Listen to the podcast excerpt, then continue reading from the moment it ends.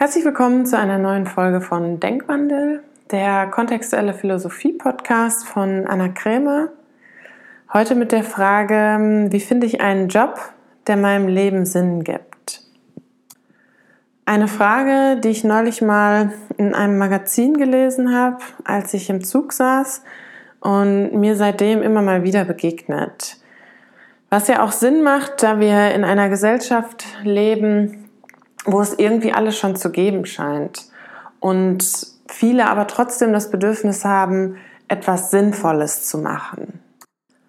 Und das Interessante ist, dass in der Frage schon zwei Gedanken stecken, die nicht funktionieren, um eben dieses Ziel zu erreichen. Der erste Gedanke, der nicht funktioniert, steckt in dem Wort finden. Denn man kann in diesem Sinne seinen Traumjob nicht wirklich finden. Man kann ihn nur erschaffen. Das bedeutet natürlich nicht, dass man sich nicht auf die Suche begibt und recherchiert, was es alles für verschiedene Jobs gibt oder dass man vielleicht auch Freunde und Verwandte fragt, was sie sich vorstellen können für einen, dass man anfängt herauszufinden, was man wirklich gut kann und was man wirklich gerne macht dass man vielleicht verschiedene Dinge auch ausprobiert einfach. Doch dieser ganze Prozess ist weniger ein Findungsprozess als wirklich ein Erschaffungsprozess. Denn es kann sein, dass man etwas gefunden hat, was man vielleicht gerne macht und auch für sinnvoll erachtet. Doch dann geht der Prozess erst richtig los. Denn egal wie toll man den Job auch findet, in jedem Job wird man auch auf Probleme stoßen, auf Hindernisse und man wird an Grenzen kommen, egal ob selbstständig oder angestellt. Und die Frage ist dann, wie geht man damit um?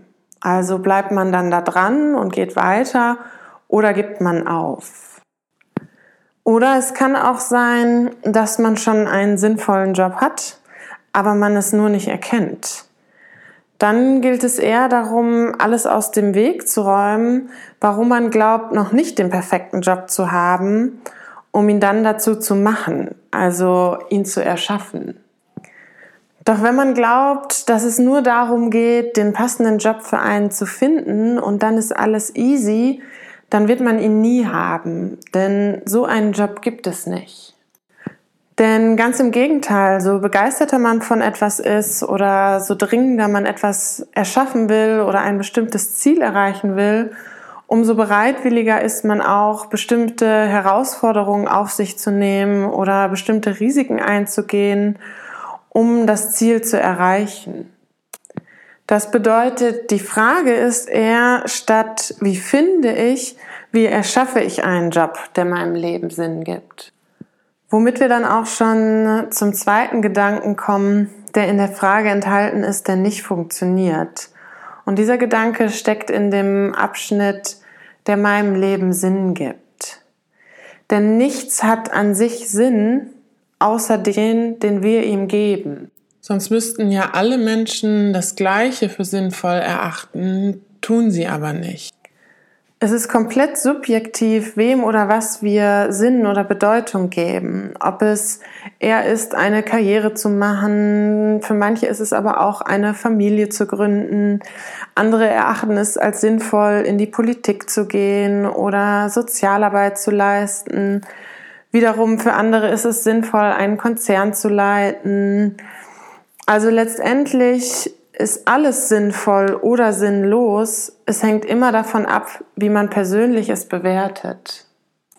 Und die Frage ist immer sinnvoll wofür, also für welches Ziel oder für welche Absicht, was man verwirklichen möchte.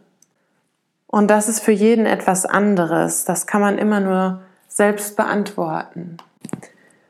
Was nicht funktioniert, ist die dahinterliegende Anspruchshaltung. Warum soll irgendetwas einem Sinn geben? Warum eigentlich nicht andersherum? Also die Frage könnte auch lauten, welchem Job will ich mit meinem Leben Sinn geben? Dann kommt man aus dieser passiven Haltung in eine viel aktivere, inspirierendere Haltung und ist nicht mehr abhängig von den Umständen. Also wenn man wirklich einen sinnvollen Job haben möchte, könnte man sich eher die Frage stellen, wie erschaffe ich mir einen Job, dem ich mit meinem Leben Sinn gebe? Oder welchen Job will ich mit meinem Leben Sinn geben? In diesem Sinne, viel Vergnügen mit der neuen Frage und bis zum nächsten Mal.